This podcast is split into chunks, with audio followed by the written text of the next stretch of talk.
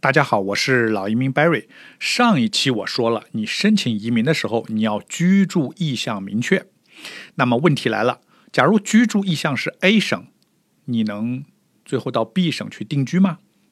答案是 yes 啊！无论你申请的是哪个省的移民，是省提名也好，还是魁省移民也好，你只要成为永久居民以后，你可以去任何地方居住。加拿大宪法第一章第六条第一款，它是这样规定的：Every citizen of Canada has the right to enter, remain in, and leave Canada。每一个加拿大公民有进入、居住、离开加拿大的权利。第一章第六条第二款，它是这样规定的：Every citizen of Canada and every person who has the status of a permanent resident of Canada has the right to move to and take up residence in any province and to pursue the gaining of livelihood in any province。每一个加拿大公民和每一个永久居民有权在任何省份居住、生存。好，宪法说的很明白，每一个永久居民，你可以在任何省份居住。 事实上啊，每个省啊，每一个这个省提名还是魁省，它这个省呢，它在你呃提出这个移民计划的时候，它是希望你会留在该省，但是它无法也无权限制你离开该省。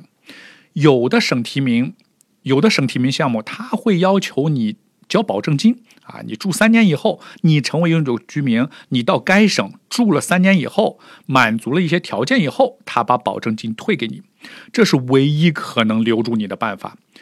假如你说保证金我不要了啊，那你到了加拿大以后，你随时可以离开。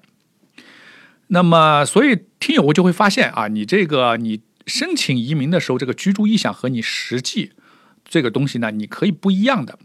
那有些听友就会觉得。呃，Barry，我们这样做是不是欺骗呀？啊，你说去住，那么结果呢？你拿人家这个偏远省份做跳板，移民成功以后你就跑路了，人家这些偏远省份的这个人会不会以后就讨厌中国人呀？人家会对中国人印象不好啊？呃，这个呢，说老实话是咱们中国人传统的想法，在西方社会，我可以负责任的告诉你，他不是靠感情、靠印象、靠你不好意思来做决定，他一切都是靠法律。法律是这么写的，印度人就会这么做，呃，韩国人就会这么做，这个伊朗移民他们也会这么做啊。他不会说我这样做了以后，以后大家会不会限制伊朗移民？会不会限制？他不会限制，他只会修改法律。他如果认为这个东西有漏洞或不好，他会修改法律。那么还有些人会问，那 Barry 啊，那大家都听了你的节目，大家都这么做，那以后呢？会不会修改法律啊？说省提名或者魁省利民落地后，至少居住几年才允许离开啊？或者说必须在当地工作几年以后才行啊？我可以，我那我告诉你啊，他不可能，现在不可能，将来也许永远不可能。为什么呢？因为这个是宪法啊，移民法和移民法规是在宪法的上，呃，宪移民和移民法是在宪法的下面啊。除非你修改宪法，但宪改宪法修改呢，谈何容易啊？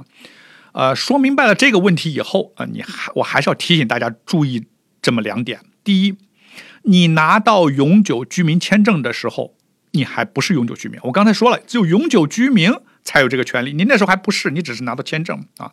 你到加拿大登陆的第一站，你还是要，就是你买的机票也好，你要往那个目的地去也好，你那时候还不是居民，你还是要有意向去那个省啊，你还是要应该去你那个省去居住。